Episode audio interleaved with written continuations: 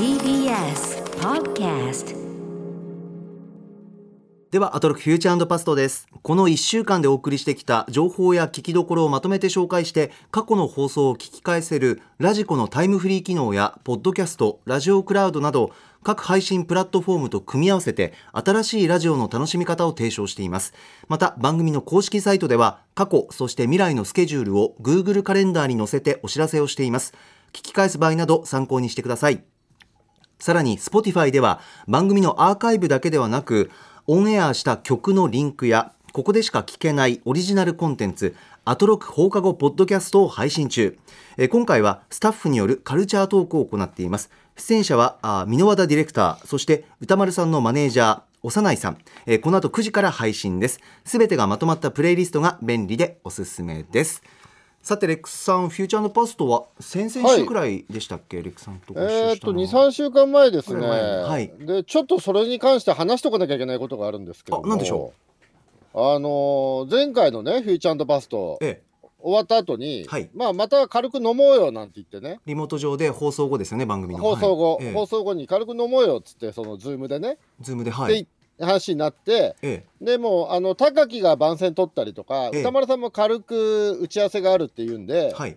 あの10分後からじゃあ飲もうってことになったんですよ。歌丸さんと9時ですか？10分、ええ、9時10分からってことになって、ええええでじゃあ俺ちょっと声優にビール買いに行くよって言って、ええ。10分後に戻ってくるねって言って、はい。まあビール買いに行ったんですよ。えで10分後に戻ってきまして、ええ。もうみんなそれぞれ仕事も終わったかなと思ってええ。パソコンの前に行ったらですよ。はい歌丸がはい。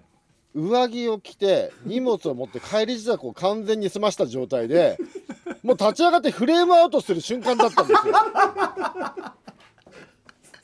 そうだったんですか？僕次の日早くて僕多分いなかった。いなその時。あの失礼しますってレクさんにご挨拶したと思うんですけど歌丸さんと約束したんですね10分後とかそうそう、にはい。で10分後に帰ってきたらあいつがフレームアウトする時間ででさでおさすがに俺もさ「おいお前ちょっと何やってんだよ」って言ったんですよ。これ本当リアルに本気で。うん、言ったらさその突っ込んだ瞬間の顔がさはい「あいけねえ」って顔したんですよ。見つかったみたいな顔してあそうだったんですかあと2秒遅かったらもうあいつ帰ってたんですよいなくなってたんですよ。知らずのうちにリモート画面からいなくなってた人にビール買いに行かせた間にバックレートしてやがったんですよ。いやそのさ顔がさあの完全にサザエに見つかった瞬間のカツオの顔なんですよ。ああいけねえって顔でさ。あーなんてチャーいやミングな。もうさいやチャーミングじゃないよ。50過ぎたおっさんがさそんなことまずするっていうさ人に人一回ビール買いに行かせてる間にバックレるとかさいやもうだからあの中島と野球行こうと思ってさそろりそろりとさ 磯野逃げてカツオがね。る時のカツオがね サザエに見つかってその時の顔なんですよ。あいけねえって顔してさ。えいやどうどうなったんですかほんとレックさんそれで？いやどうって。あってなって。だからその後やたら言い訳してたけどさはいで言い訳して結局ビール一本も飲まないで俺たっぷりビール買ってきたのに。なんかグダグダ言ってそのまま逃げやがってさ。あ 飲めなかったんですね。リモート飲みできなかったんだ。いや本当にひどいよ。あのね 見つかった瞬間のあの顔ねラジオ聞いてるあなたにも見せたいってえー、いう。の見たかったな。いや写真撮ってよかったなあれ。本当ですか？50過ぎたおっさんがこんな顔するんだと思ってさ。いやでもこれお母さん聞いてますよね。えお母さんっていやお宅歌丸さんの？いや歌丸さんの。歌丸さんのお母さんお母上本当ね、はい。お宅のシロ君ねどうなってるんですか 本友達としての強い意見が、こういうこと言いたくないけどね、お宅のしつけとかね、教育、マジどうなってるんですか、お母さん、本当に。いや、俺疑いましたよ、本当に。ひどいよ、もう。歌丸さんきっとあの出先で聞いてらっしゃると思いますよ。何か反応あれば。本当に。いやこれに関しては何一つ言い訳できないと思いますけどね。レックさん今日何言い出すのかなと思って。いやいやいや。あーなるほどね。その友達間での。これはやっぱりいリスナーと共有しとかないと、あね。ああ見つかったって顔したんですよね。ひどいよねもう。見たかったちょっとまたね。半笑いで言い訳三昧ですよ、あー皆ささんねいつかリモート上でも飲みたいなというふうに思いますけど、本当にねちょっとね みんなねみんないや本当にこれはひどく強く思うところがあったんですよね。確かに。本当にねもうなんかねちょっと本当皆さんにねちょっと歌丸の実像を伝えないとね。あの人こういうこともする人なんですよ本当に。レックさんご報告ありがとうございました、い。さあそれでは参りましょうここだけ聞けば1週間がわかるアトロックフューチャーパストパスト編。11月9日月曜日からこの番組のパストすなわち過去を振り返っていきます。今夜も各曜日のアナウンサーが振り返りを行っています。まずは9日月曜日。月曜パートナーの熊崎和人です。11月9日月曜日振り返っていきましょう。6時半からのカルチャートークはアトロク秋の推薦図書月間。今夜の推薦人は4度目の登場です。人呼んでプロ野球志望遊戯ことライターの中溝康隆さんに入魂の一冊をご紹介していただきました。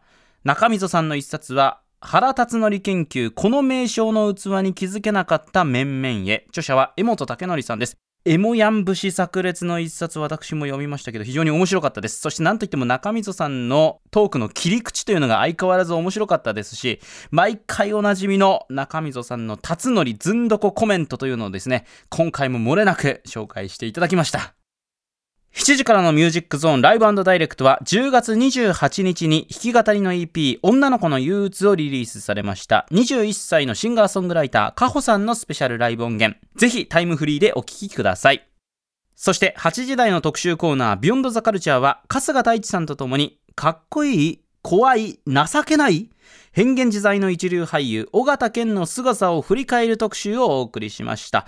部門別で、まあ、かっこいい部門怖い部門その後情けない部門オールラウンド部門とおすすめの作品ご紹介していただきましたが春日さんのご紹介を聞くだけでもこれ本当に同じ俳優さんがやっているとは到底思えなくなってくるぐらいそれぐらい幅広い作品の数々でした。私はこのキャリアを重ねた後の尾形さんの印象しか正直なかったんですけれども昔のそのバリバリに怖いところそしてかっこいいところからですね攻めていきたいなと思っております。最後に今週おすすめのグラビアアイドルとして紹介したのは森ひなみさんです。現在19歳の現役大学生です。昨日まで店頭に売られていましたフライデー。それで表紙を飾っていた女性が森ひなみさんです。東宝芸能所属ということで沢口靖子さんとか長澤まさみさんとか浜辺美波さんとかの後輩にあたるような方なんですけどフライデーの表紙でグラビアを披露してくださっております。これからどんどんもっともっと人気出て知名度も上がってくると思いますので注目してみてください。はいということで月曜日です。レックスさんいかがでしょう？はい、えーまずは6時半ですかね、推薦図書月間で、えー久しぶりにプロ野球死亡遊戯の中溝さんがいらっしゃいましたということでね、はい。で、えー中溝さんの推薦図書は、まあ、当然のように原辰徳ということでね、そうですね。えーしかもこれ、エモヤンが書いた本っていうことでね、はい江本武則さん。ね、だからエモヤンが原辰徳審判だってことを僕知らなかったんで、ちょっと意外でしたね、これうんうんうんね。うんエモヤンっつったらやっぱりすごい辛口ですからね、ええ基本的に。もう大概の人のことあんま褒めないですけど、エモヤンが原さんをね、絶賛してるっていうことで。ね。で本の本の導入も散々データを並べておいて 舐められる原因は顔だっていうデータが全く関係ないとかエモヤン節だなと思いましたけどね。完全に武士でしたよね。それまでの理屈全く意味ないだろうそうそうそう。どんでん返しがすごい。はい。でえっと全編にわたってあのー原辰徳のね、えーファーストアルバム「 Something」の曲がねずっとかかっていることれいう。ラジコでタイムフリーではい、特集でございまますので、そうですね。これ音楽ないとやっぱりちょっと気分出ないですよね。そうですそうですね。はい。うん。でえっと三国志を読んで勉強とかね原原さん原監督がね。そうそう猛徳の冷徹さを見習いたいとかね言ってるっていう話とかね。そうなんですよね。どどんな勉強されてきたんですか？って言ってね。はい。昔からって言って。あいや三国志読んだんですよ。はい、で推薦図書特集なんだけどあの本の話は前半で後半は原語録っていいうあのや待ってましたですよ。あの他の曜日の皆さんの推薦図書とはだいぶ違う構成でしたけど、そうですね。ありがたい、ですね。で、えー、23か月間が空いたんで、えーこの3か月ほどの間の原語録も、えー聞けるということでね。でこれ前回も前回かな前も言ったかもしれないんですけど、あのー原原さんってまあそのアルバムも出してシングルも出してるじゃないですか、ええ過去に。はい。でエモヤンもレコードいっぱい出してるんですよ。あ江本さんもそうなんですね。すごい美声なんですよ。あの僕が一番好きなのはえーっとえーっとあれ荒木一郎さんのカバーの「ジャニスを聴きながら」が本当に超名曲なんですけどエジャニスを聞。きながら、うん、もうあれ聞くとうわモテただろうなって感じなんですよ歌もうまいし。ああそうですでかあのー原さんもエモヤンもこんだけ曲出してるんだからなんでライブダイレクトに呼ばないのかなっていうのが。いやちょっと一回ブッキングしてみればいいじゃないですか、ああなるほど、うん、だってシーズンオフなんてあの、うん。結構時間あると思いますよ。あ野球やってる方は。いいですね、うん。ちょっと中身さゴルフ三昧だったりね。そううそうキャンプ前はゴルフ三昧だったりしますから、えええねえあ一回だから野球選手ウィークとか作ってみてもいいんじゃないですかあーそれはなかなかちょっとまた新しい道そうそうそう。いいですね。シーズンオフの間とか結構ね 時間あるから。いいですねいいですね。そうそう。あー。M ヤンとか原さんが歌いに来てくれたらこれ最高だと思いますけど、ね、豪華だな。ちょっとリあのうん。今はリモートも使えるんでね。もしお忙しいっていうのもあるかもしれませんがそうそしたらリモート先でちょっとそう。いやあと落合かん落合さん落合さん。とかさ 落合さんもシングル何枚か出してビますからッグネームがすごい。そうですね。あそっかそうそう。大体みんな出してるんですよ。王さんだって出してますよだって。ああなるほど、うん。いろんな人呼べると思いますよ野球選手ね。そうですね。野球界のね、うん。歌シリーズいいですね。そうそうそう。ジャイアンツの選手なんかいっぱいねあの LP で「ヤングジャイアンツ歌の救援」ってアルバムがあったりとかね。はあ。そうそうそう。まあでもシングルは結構みんな出してますよ、へえ、うん野球選手ね。ああいいですね。そのちょっと一回ねあブッキング、ブッキングしてほしいですね。バカそうですね。なふりしてね。そうですね、はい、はい、そしてえっと8時台ですねえー特集ですね。メールいただいております、はい。ラジオネーム小野寺さん、えー今週月曜の春日太一さんによる尾形健特集について。尾形健という人はニヒルな凄腕アウトローから残虐な凶悪犯はたまた優柔不断な情けない役まで変幻自在に演じられる天性の役者だったということが本当によくわかりました。原田義雄や成田幹雄など往年の役者ってなんでこう全く違う役を次から次へと演じ分けることができたのでしょうか？多重人格なのではないかと思えてしまいます。でもそんな太田健もお茶目な一面があってかつてトリビアの泉で尾形健さんはドラえもんが好きなどと紹介されていました。本当に多面的で魅力的な方でしたねということです。へえあそれちょっと勉強になりますね。尾形健さんドラえもん好きだったんだ、ねなんかいい情報素敵ですねねはい、えっとまあ、えっと、これはいくつかの作品別に、作テーマ別に作品を紹介していただくって感じで、そこから尾形健さんの役者としての魅力をはい。紐解いていくという春日さんの特集でございました。えね、でも、その全編通して春日さんがカッパしたのが、笑顔が嘘っぽいっていうね、尾形健さんの笑顔の裏には何かあるっていう含みのが、まあ、はい。そうですね。うん。だからヒーローを演じると笑顔の裏に何か決意や悲しいことを隠しているし、はいえー悪党を演じるときは笑顔の裏にあるね、その、悪を、悪を隠してるっていうね、そういうお話でございました。はい。はい。で、えっと、話に再三出ていた影の軍団ってご覧になったことあります？いえ私ないですね影の軍団服部半蔵っていう映画の、えーラスボスというかその敵の甲賀忍者の役なんですけどええね。ええーでまあ、えーまあ詳しくは、えーき聞いていただいたらいいと思うんですけど、はい。えっとまあ体にコールタールみたいななんかタールを塗っている甲賀忍者の棟梁で、そのタールがバリバリって破けると下が裸っていう。凄まじいですよね。いやっていうかね なんだろうな得体の知れない怖さを多分工藤栄一監督が表現しようとしたんだと思うんですけど、ええええあのね単に得体が知れない人なんですよ。あのねあの別にだって強さの表現でさ タールやがっぱりそうなんだ。砕けて裸になるとか何も強さプラスされないじゃないですか別に。そうですね。それは面白いな。まあ全裸じゃないんですけど一応ふんどしかなんかはしてるんですけどね。えええ。いやだからねもう一言で言うとね怖いんだけどね変態の怖さなんですよ。強さとかじゃないんですよ、ね。や奇妙さもすごいんですねだからね。そうなんですよ。でもそのえね、変態の怖さを、あの、もうこの頃結構ね、大御所になりつつあった尾形健さんが演じてるえっていうのがね、はい。うんうんこの映画わけわかんないですね、本当に。ええ見てみたいしかもなんか知んないけど、はい。甲賀の忍者と伊賀の忍者がうんうん戦うんですけど、えなぜかアメフトで戦うんですよ。え？アメフト？え？アメリカンフットボール？メフトなんですよ。江戸時代なのになぜかアメフトで戦うとか、えなんかすごいもうねな、天なんでこんな映画になっちゃったんだろうって映画なんですよね。へ えなんか面白そう確かさんあるんです確かこれやねもともと千葉真一さんが主演するはずだったんですよ、ええ。渡瀬恒彦さんの役、はい。千葉ちゃんがねちょっとちょっとこれ嫌だって言って降りちゃって。ちょっとやだ。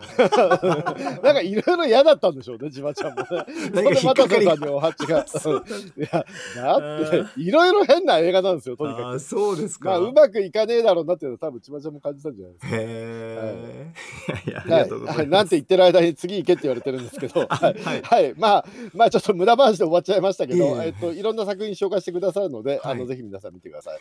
あ、僕の、ちなみに僕のファースト尾形健はあはい。NHK 大河ドラマ黄金の日々でしたね。あーそうですか。はい、あの、えっと、橋場秀吉の役でしたね。はい、はい。これレックさん印象ぶ深かったですかやっぱり？深かったですね。うんうんうんもう、春日さんもおっしゃってましたけど、前半は本当全、絵に描いてあるの善人なんですよ。はいそうでしたねおっしゃってました面白かったなそう。で、後半権力者になってからが本当最悪みたいになって、そうそう。で、これ、あの、主演が市川染五郎っていうか、松本小四郎か。ええええなんですよ松本幸四郎さんはいはいさんですね。はい。これ、でも、これすごい面白かったですね。まあ、当時以来見てないんですけど、僕、小学生でしたけどね。ええええねはい。いや、これ、本当面白かったなと。にかくあの小はい形健さんの目の話、瞳の話だけじゃなくてとにかく知らぬ間にあのなんていうんですかねあの秀吉で言ったら下っ端の役からどんどん権力を持ってすっごく嫌なやつになって知らぬ間にっていうそのスライドっていうのが見事なんだというところも確認してみたいなというふうなお話でしたね。ぜひ皆さんはいお聞きください。さあ続きましては10日火曜日です。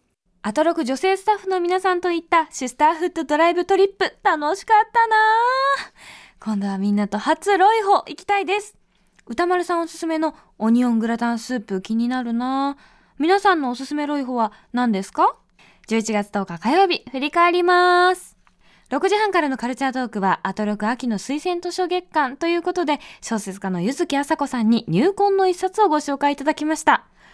ゆずきさんにがっつり読書傾向を把握されている。照れちゃう。シンクロっぷりがすごかったですね。最近読んだ本とか、おすすめの本とか、もっと話したいなああ、そのためにも、もっとたくさん本を読まなくちゃ7時からのミュージックゾーンライブダイレクトは、DJ 豆もんたさんのスタジオ生ミックスでした。そして8時台の特集コーナー、ビヨンドザカルチャー。漫画研究者の池川義弘さんと、秋田県横手市増田漫画美術館の館長、大石隆さんを迎え、将来昔の名作漫画が読めなくなっちゃったら、やばくない？未来のために今すぐやらなきゃいけない大事なこと。漫画原画のアーカイブ最前線特集をお送りしました。原画展とかたくさん行けば行くほど、そのパワーに圧倒されますし、これはもう財産だとうっとりしていたのですが、改めてその価値あるものを守るために、どれだけの労力がかかるのか、税金がかかるのか、勉強になりました。増田漫画美術館、行かねば。はい火曜日でございますレックさんいかがでしょはい。まずちょっと軽くオープニング触れたいんですけど、え女子だけで旅行行ったってすげえ楽しそうな話してましたね。あそうですね。小旅行小お出かけといいますか、はい。ねえ僕もね女子に生まれたかったタイプなんでこれちょっと羨ましいなっていうか。そうなんですよ。僕本当は女の子に生まれたかったんですよ。あそうですか。女の子に生まれて女の子同士で仲良くしキャッキャしたかったタイプなんで。ああー楽しそうでいいなと思って聞いてましたね。確か宇垣アナウンサーと日比アナウンサーとあと歌丸さんの女性マネージャー長内さんと長内さんとあ小川さん。構成作家の小川さん。えー、いやこれ楽しそうだわと思って。でも永遠に手が届かないですからね。もうこれはね男に生まれてしまった以上。えでもレックさん、ね。歌丸さんとうん本当仲良しですから昔からの。行かれたらいいんじゃないですか？小旅行とか男同士で行っても意味ないんですよ。これ女の子同士じゃないと意味ないんですだいぶ違うんですかやっぱそこ。なんで男同士で旅行行かなきゃいけない。んでもか。その会話聞いてみたいな。いや僕は女の子同士で行きたいんですよ。あそうですか。また違うんですね。ただもうそれは永遠に無理ですからね。まあでも俺多分女の子に生まれても誘ってもらえないだろそんなこと言わないでそんなことうまあいいやそそんなことはどうでもいいです。えーそんなこと思ったオープニン20グ時代、はい。20時代です、はい。特集。はい、えーメールいただいております、ラジオネームアリンゴさん、えー今週は漫画原画のデジタルアーカイブ特集が素晴らしかったです。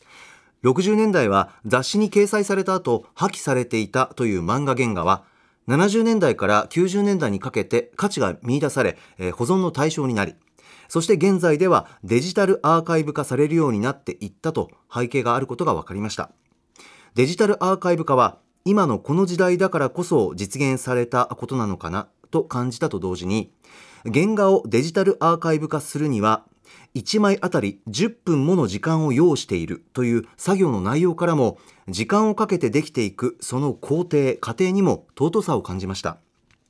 漫画原画を通して漫画という文化を次世代につないでいきたいという矢口隆夫先生の思いが詰まった増田漫画美術館。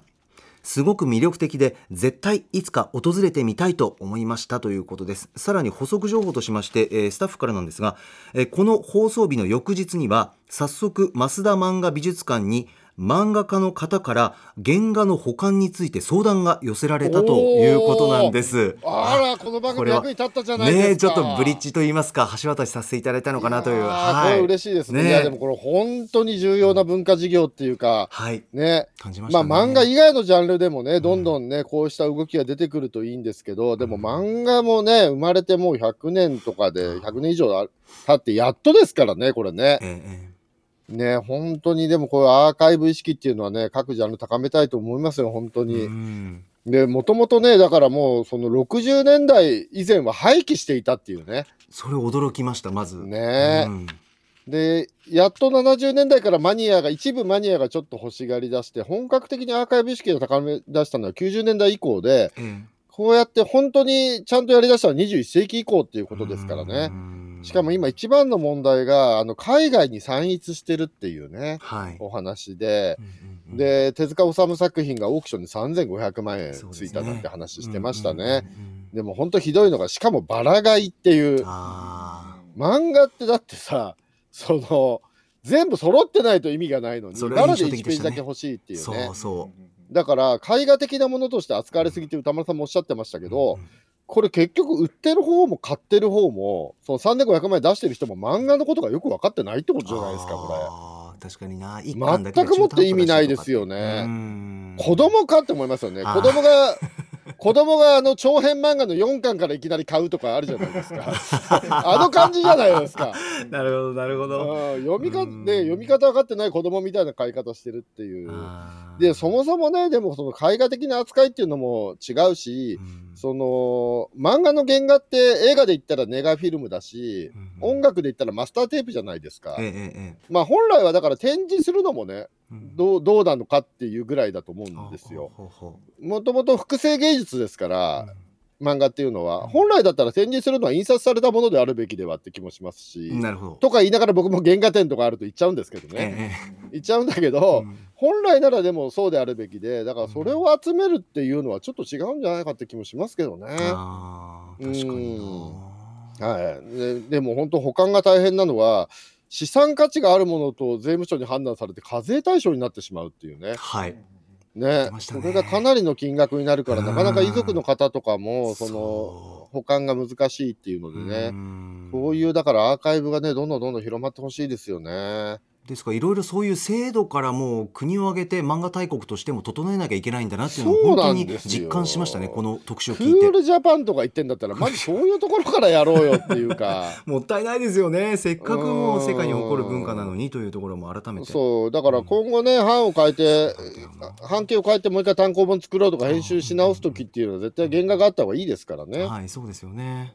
ねしかも解像度がね 1200dpi で1枚撮るのに10分かかると言ってましたもんねスキャンするの本にね。当に大変ですよね。そういうのも含めて聞いいていただきたやいやでもね本当にでも本当全ジャンルに広がってほしいですねこういうアーカイブ化の動きがね。そうですね。うんでも漫画がようやくですからね。うあー。ん。アニメのシェル画なんかも昔はねアニメの制作会社に行くとねもう撮影した後の全部くれるとかありましたからね。あシェルがあーそうセル画とか。昔はもうセキュリティとかざるだったんでセコムとかもないですから、あー。うん、そもう普通にオタがオタが制作所に制作会社に出入りしてましたから、ね、お宅の80年代方が普通に。そうそう んですね。行あくとそうですか。行くと顔なじみのアニメーターの人とかくれるんですよ。もうこれすごい。終わってからあげるよみたいな感じで。あだからこの特集の中でも言いましたけど先生たちが普通にねファンにああげるよとか。そうなん言ってですあの切り抜いて一コマずつ配ってたっていう、ね、すごい話でしたよねあれも。うん。あそうか。まあ時代ですもんね。それはそれでね。そうですね。ああいやちょっと進んでほしいなと思う特集でございました、はい、いやでもあとね矢口隆夫先生本当に偉大っていうね。はい、はい。えー感じました、偉いと思いました。はい。ぜひ聞いてください。さあ続きましては11日水曜日です。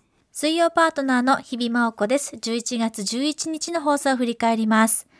6時台のカルチャートークでは、アトロク秋の推薦図書月間ということで、この日はアイドルグループアンジュルムの元リーダーで、あやちょこと和田彩香さんに入魂の一冊をご紹介いただきました。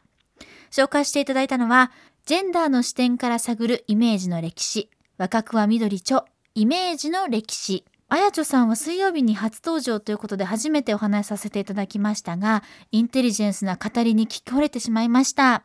あやちょ師匠がこの本に出会ったのも何か運命だったのかもしれません。そして7時からのライブダイレクトはシンガーソングライターの森山直太朗さんが初登場。泣いてしまいました。歌声で泣いてしまう。歌詞も心をつかまれる。実はライブが終わった後もしばらく心の震えが止まりませんでした。新型コロナウイルスの影響で息苦しい毎日を支えてくれたのが森山さんの楽曲でした。素晴らしい歌声、何度でも聴いてください。そして8時からの特集コーナービヨンドザカルチャーは K-POP だけじゃない今中国のアイドルが熱い。今からでもまだ間に合う中国アイドル入門特集。2018年に始まったオーディション番組をきっかけにミレニアル世代の中でアイドルが大ブーム。次々と新たなグループが誕生しているのが中国です。今まさにアイドル戦国時代と言われている中で人口13億人を超える中国からはどんなアイドルが誕生しているのか中国カルチャーに詳しいライターの小山ひとみさんに実際に曲を聴きながら解説いただきました中国本土の最初のアイドルというのが誕生したのが2013年のこと男性3人組の TF ボーイズだそうですがそこからまだ7年しか経っていないのにもう本当に次々へとアイドルが誕生しているということでこのスピード驚くものがありますが特に驚いたのが今年デビューしたザ・ナインというグループです。多様性重視であったり無限大の可能性 X などをコンセプトにしているグループなんですが超ベリーショートの本当にもうとってもクールな方がメインだったり、まあ、コスチュームもスカートだけではなくてパンツを取り入れるなどなど今までのいわゆるアイドル像をさらに更新しているスタイルがありました。この勢い目が離せません。以上水曜日でした。はいレクさん水曜日はいかがでしょうか？はい、えーっとまず18時オープニングにですね、えええーまあ、ちょっとした番組で、えー最近ちょっとした、えーミスがありまして、ええまあ、それに関して歌丸さんからの説明と謝罪があったというのがあったんですけども、あえーこの謝罪聞いて歌丸さん立派だなと思いましたね、僕ね。まあ、とにかく悪いのは俺だからっていうね、もう人のせいにしないんだよね、こういう時にね。いや、偉いなと思いました。ちょっとかっこいいなと思いましたすごい。うん、いや、立派でした。はい。いや、これ本当、お母さん、お母さん、本当、シロ君、すごい派な大人になりましたよ。もうこれは、お母さんの教育の賜物ですよ、もう本当に。えーね。えー軽くお伝えしますと、過去に番組内、あのこのアフターシックスジャンクションで えっとリスナーさんからのメール読んだものをあのー水曜日にももう一度読んでしまったという件ですよね。毛が、まあ、あったんですけどね。まあ、本当、シロ君立派でしたよ、お母さんはい。これはどっちの方向性で、えーレックさん、さっきとまた違う感じで。まあでもでもバックルは良くないですよお母さん。リモート飲み会破り、そう約束破り。そこだけそこだけもうちょっとそこだけもうちょっと教育してほしかったかなと思いますけど。はいそのオープニングでした。えーはい。はい。そして19時台ライブダイレクトでございます。えーメールいただいておりますラジオネーム南向きのハトさん今週は水曜日のライブダイレクトの森山直太朗さんの桜素晴らしかったです季節は冬なのに曲が始まっただけで桜のある風景が浮かびました浮かべたのは遠くからちらっと見ていた今年の桜でした。春に得体の知れない不安が広がったこと。夏になり少し落ち着きを取り戻したこと。今再び不安が広がっていること。今年を走馬灯のように思い出しながらなんとか今を生きているということを実感しました。不思議な空間に入りました。来年も桜を見ながら桜を聞きたいので気を引き締めようと思いました。聞いていない人はラジコで聞いてほしいです。今年の桜は誰も特別だなと思いました来年はみんなで元気に見たいですねというメールいただきましたはい。いやまずびっくりしたのが 森山直太朗さん、はいこれどうやって呼んだんですかっていうか。あの本当ライブダイレクトって突然びっくりするようなあのビッグゲストが来ますよねおっ。しゃる通りです。いやこれ森山直太朗さん来るんだったらもうエモヤンまであと一歩じゃないかって気がしますけどね。もうね。森山直太朗さん来るんだったらエモヤンだって来るんじゃないですかこれ。はい。うんいやでも僕今朝ドラエール見てるんで ええうわ東堂先生来たと思ってすごい嬉しかったですああなるほどね NHK の。えーはい東堂先生立派な先生なんですよ本当にビルまで先進なされるんですけどね。そうはいかそこに繋がるわけですね。なるほど。そしてこの森山直太朗さんのライブね、うんあのー最後ね日比ちゃんが号泣してしまうというね、ね日比アナウンサーね。えー涙が止まらないという感じでした。いやー日比ちゃん心きれいと思って聞いてましたね。いやー日比ちゃん最高と思って。心きれいだな。あー。いい子だなと思って聞いてましたけども。この感じは、この感じは、レックさん、なんでしょうかね、いやいや。このスイッチ、いやいや。レックさんの。いやええ。なんかねなんか親目線になっちゃいますよねああ、なるほど、なるほど、えーえー。国民の孫というふうにも言われている日比ねア言われてるぐらいですからただ、あええ子やの、最後の桜アコースティックバージョンは、あれはもうね、来ますよ。要するにこう、ね。テレビでは何度も聞いている、あの、桜なんですけど、やっぱりね、ラジオで聞くって、特別感がまた違うなって、思いました。強く強く、なんかそこで弾いてくれているようなそこで歌ってくれているようななんかもうねぬくもりが違うんですよね、まあ、この時期コロナ禍だからこそ聴いている桜っていうのももちろんあるんですけど、やっぱりねこれ不思議な力だったんですよね。まあだしやっぱり絵がないのがいいとこでもありますよね、ラジオのいいとこってそこじゃないですか。音だけの方がそう。歌が染み入るっていうかね、そう染み入るってまさにそれでこの寒くなった季節にコロナ禍で大変でっていろんなことが相まって僕もねグッときましたし鳥肌立っちゃいましたもん。ねえこれぜひ皆さん聞いていただきたいですね。聞いてもらいたいですね。うん。ラジコタイムフリーでぜひぜひという。はい。はい、さあそれからレックさんすはい。でに盛りだくさんでしたが、えーじゃあ20時代、えーはい軽く、えっと、中国最新アイドルソング特集ということでね、はいえー最近の、えーっと中国の、えーアイドル事情、ね、どんどんどんどん活発になってきてるというお話でございましたい。ろんな曲出てきました。はい、あの一番最初に紹介された、何でしたっけ？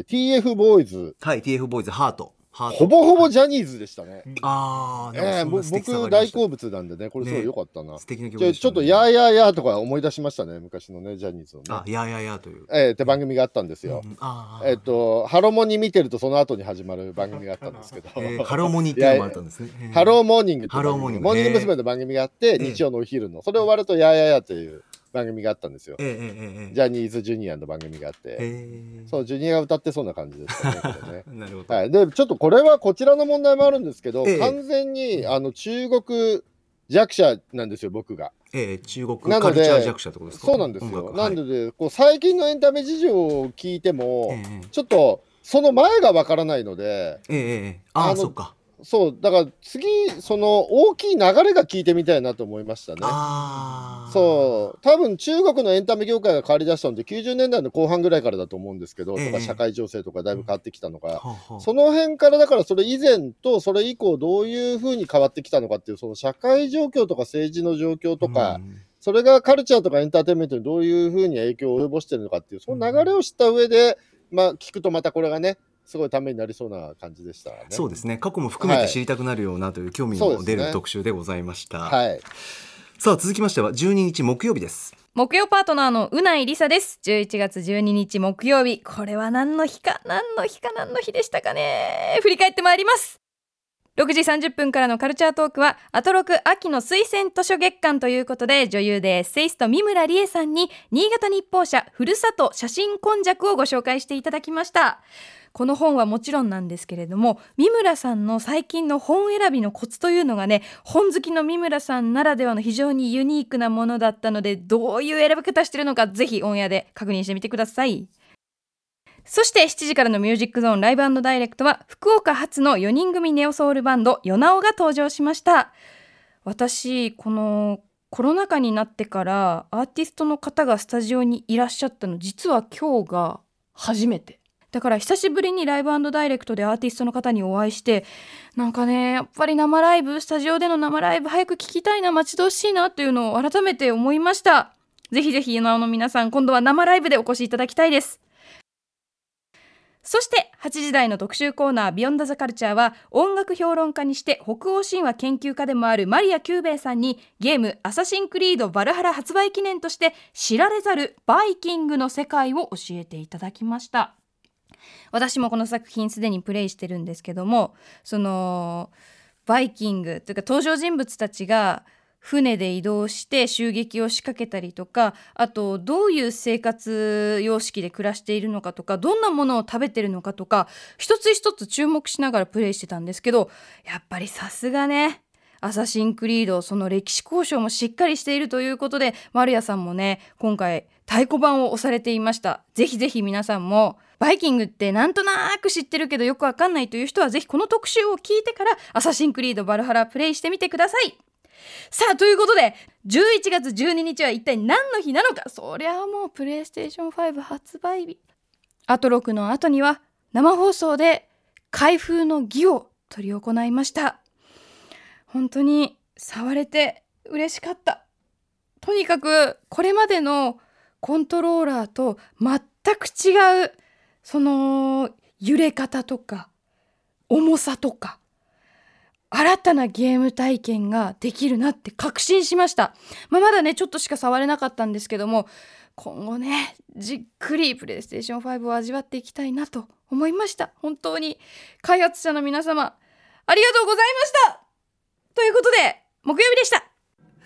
はいもうプレイステーション5のね話で持ちきりな木曜日でしたが、レクさんいかがでしょう、はい。まずオープニングで、はい。えっと、うないさん、うないさん、まずあれですよね、YouTuber デビューしたんですよね。そうなんですよね、ええ。チャンネル。を開設、はい。公式チャンネル。夢だったってね実況がねゲームのね。ななんだっけ、うないいとか変な名前のチャンネルですよね。僕も見てみましたけど。あありがとうございます。なんかええ。なんかゲームやってはしゃいでましたね。週5日更新っていうのびっくりしましたけどね。週5日。めちゃめちゃレクさん笑ってるじゃないですか。ああれ5日間更新するんだ。いやなかなかです。よまあでもサラリーマンって週5日ですからね。勤務は。だからそれに当てはめたなとか思いますけどね。い。やでもどこに向かってるんですかね。なかなかいなかったタイプですよね、TBS にはね。いやそうですね、えー。そういう部署もできたっていう話ですかね、e スポーツ研究所っていうね。だ。だからもう、もううないアナウンサーにとってはもうなんかこっからよっしゃーっていう感じじゃないですか？いやもう最高だと思いますけどね。まあ大変なこともあると思いますがはい、そしてオープニングは PS5 の、えー話題で持ちきりでございまして、ええ。でこの日のあれですよね、21時からの「マイゲームマイライフが」はい。えー歌村さんとうないさんが生で、えーと PS5 開封の儀っていうのをややったんですよね。そうで。す。アトロク放送後に始まる番後組、に、はい、こちらもよかったらラジコで聞いてみてください。はい。ぜひぜひ僕も聞いてみたんですけど、ええ本当に箱開けて、触って、以上みたいな感じでした。そんな30分？そんだけ。いやでもいいですね。もうもうまさに箱開けるまで、開けるまでまずひとしきり騒ぎ。それはそうでしょうね。開けながら騒ぎ。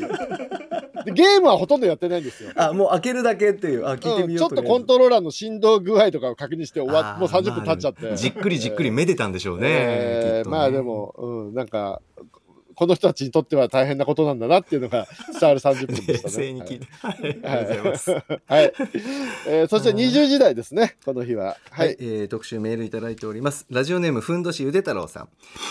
今週は木曜8時台、丸谷久兵衛さんによるゼロから始まるバイキングの世界特集、とても楽しく勉強になる内容でした。丸谷さんの語り口に対して、うないアナウンサーが、ふざけているのに知性的で素敵と発言していましたが、まさにその通りなユーモアと知性にあふれたトークにひたすらに引き込まれました。曜日のことや Bluetooth のことなど日頃何気なく接している言葉の中にバイキング由来のものがたくさんあるという話には聞いていてなるほどと膝を打つことの連続でありバイキングは海賊ではなく基本的に農民でありバイキングの本質は定住地を求めることだったという話にはヴィンランドサガのストーリー展開にも通じるものがあるなと思いヴィンランドサガサガを読み返したくもなりました。アサシンクリードバルハラもあの新しいゲームですね、えーこちらもすごく面白そうで特にどこへも行けなそうに行けそうにない年末に豚の塩漬けを食べながらどっぷりとプレイしたいと思いました。ということでございます。豚の塩漬け出てきましたね特集で。はい。ビンランドサガっていうのね、はい。もうここ15年ぐらいずっと大人気の漫画で、バイキングのね、漫画でございますね。ねこちらもチェックしてみたいな、はい。めちゃくちゃ面白いですよ。あそうですか。もし読んでなかったら、うん。はい、ぜひ読んでみてくださいという感じで。はい。まあだから日本だとマイティーソイルもやっぱりね、最近バイキングの知識みんなやたらあるのってビンランドサガ読んでるからじゃないかっていうか。もうもう漫画読む人だったら大概今読んでるんで、はい、ぜひ未読の方いらっしゃいましたらね、読んでみてくださいという感じで。いいやーでもこの丸谷さんのね、ええ。この何なんですかねこの民族学的な知識。毎度毎度。しかも知識がありすぎて喋りたいことが多すぎてどんどんどんどん出てくるじゃないですか。本当におっしゃる通り。いやでもね今回はそれがすごくいい形になったと思いますええと言いますのも、うん、うんいやなんかうまくうまくいかない時はなんかこう全体像が見えないことがあるんですけど枝葉の話が多すぎて。今回はやっぱバイキングっていうのを割と最近今日本人がみんな自分の中にバイキング像っていうのがあるのでええ。ものすごいだからトリビアにあふれたいい特集になったと思いますね。うんそうですね。兵がたくさんありました、本当に、なねもう今メールにもありましたけれども、あのあのもともと海えー、と海軍ではなくて海兵隊なんだっていう話とかね。はいおっしゃってましたね、うん上陸して戦うんであって、そうそうそうその海戦をやるもんだっていうのが誤解だって話とか、ええ海の上で定住地を求求めているっていう基本情報からはい。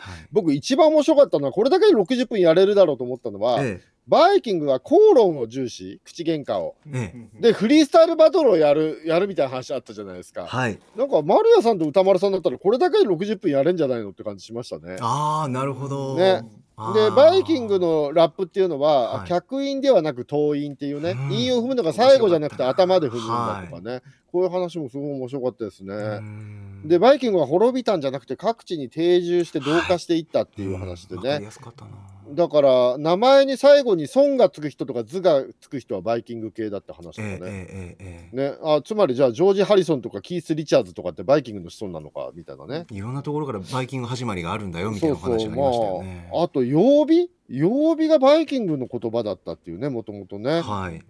ねあのー Wednesday はオーディーンがなまった名前であるとか、 Thursday はライジンソーダっていう話とかね、この辺もね勉強になったし Bluetooth のねマークはルーン文字だとかね。はい。そういやもうすげえトリビアに溢れててめちゃめちゃなんかバイキングのこと詳しくなりましたね。そうですね。想像しやすくうん分かりやすく説明していただきましたし、そう、、はい。やーこれ面白かったですね。これねぜひ皆さんに聞いていただきたいですね。ぜひぜひおはい願いいたします、さあ続きましてはあー最後本日13日金曜日参ります。6時半6時後半の週刊映画辞表ムービーウォッチメン今夜歌丸さんが評論したのはウルフ・ウォーカーでした続いてはこちらです。7時のライブダイレクトは月1レギュラーの DJ プロデューサーの豆腐ビーツさんでした。そして今は今週の番組内容を振り返っております。さあということで本日振り返りで紹介した各コーナー、ラジコのタイムフリー機能やスマホアプリラジオクラウド Spotify アンカーなど各配信プラットフォームのポッドキャストでもお楽しみいただけます、えー以上ここまでアトロクフューチャーパストパスト編でございましたこの後は来週1週間のアトロクの予定まとめてお知らせします。では来週1週間のアフターシックスジャンクションの予定を一気にお知らせします。来週も6時台にてアトロク秋の推薦図書月間続きます。まずは16日月曜日。6時半はプロ書評家プロインタビュアーの吉田剛さん登場。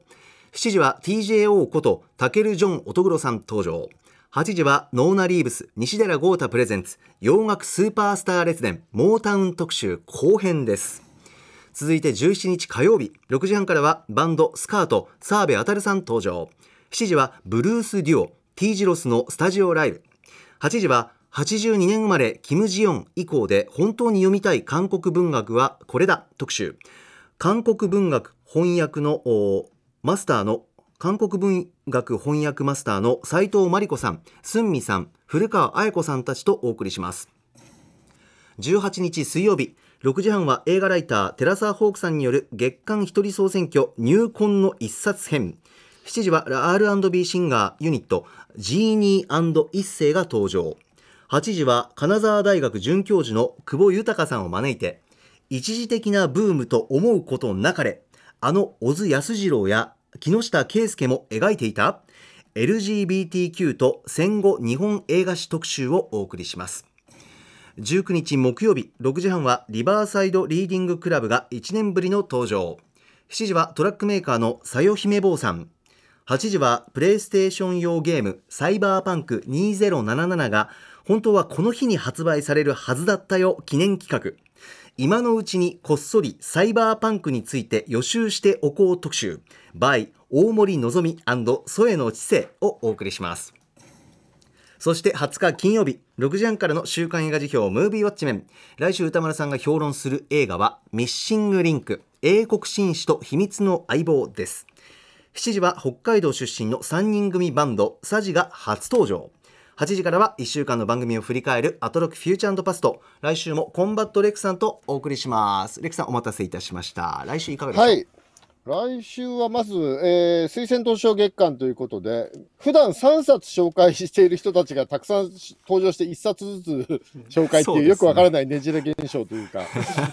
だとしたら、普段も1冊ずつのが聞きやすいんじゃないかっていう、その見直しも必要な気がしますけどもね。なるほどえーまずは吉田剛ちゃんが月曜日で、えーか火曜日は、えースカート澤部さんですね。そうですねで一番気になるのがですね、えー水曜日、えー、寺澤ホークさんによる月間一人総選挙入魂の一冊編っていうのは、これは推薦図書月間なのか一人総選挙なのかどっちなんですかね、これは。これは選挙とあと一冊これは一人総選挙っていうサブタイトルなくてよかったんじゃないかって気がしなくもないんですけど。これどういうシステムなんでしょうこねれは、これどういうことなんだっていうのが若干気になります。ああ今ね宮田ディレクターからですね、ええ。両方やるという 両方ってどういうことだよ。総選挙と紹介するの一冊だろ。ええ違うの？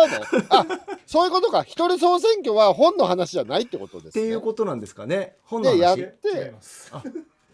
あ本の本の総選挙 だって一冊しか選ばないでしょ？え まあまあいいや。あああとえーっとこれ何曜日だ？木曜日。サイバーパンク特集ちょっと僕楽しみですねこれね。はい。あの私出身が千葉なので、ええ。あの千葉シティっていうのはニューロマンサーっていうねサイバーパンク小説でも重要な舞台ですからね。なるほど、えーサイバーパンクの街出身としてはちょっとこれ気になりますね。ありがとうございいます、またレクさん、来週お願いいたします、はい、よろしくお願いします。ありがとうございました After Six Junction.